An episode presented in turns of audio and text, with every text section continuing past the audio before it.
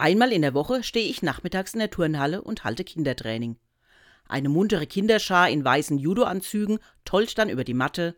Wir spielen und turnen, lernen Fallen und Werfen und andere Judotechniken. In meiner Gruppe sind unsere jüngsten Judokas und es liegt in der Natur der Sache, dass die Kinder älter werden, weitere Interessen entwickeln und in der Schule mehr eingespannt sind. Es kommt dann die Zeit, in der einige Kinder aufhören, bei uns zu trainieren, weil sie sich zu einem anderen Hobby mehr hingezogen fühlen.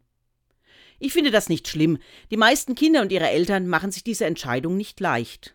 Für manche Kinder ist es aber das erste Mal in ihrem Leben, dass sie eine solche Entscheidung treffen müssen.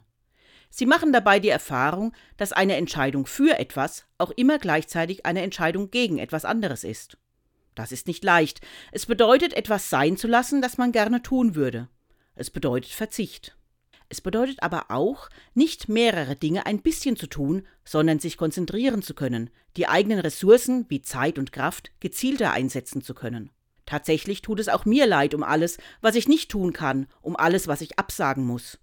Und doch, die betroffenen Kolleginnen mögen es mir nachsehen, sehe ich inzwischen auch die Vorteile, wenn in meinem Kalender mehrere Termine parallel liegen.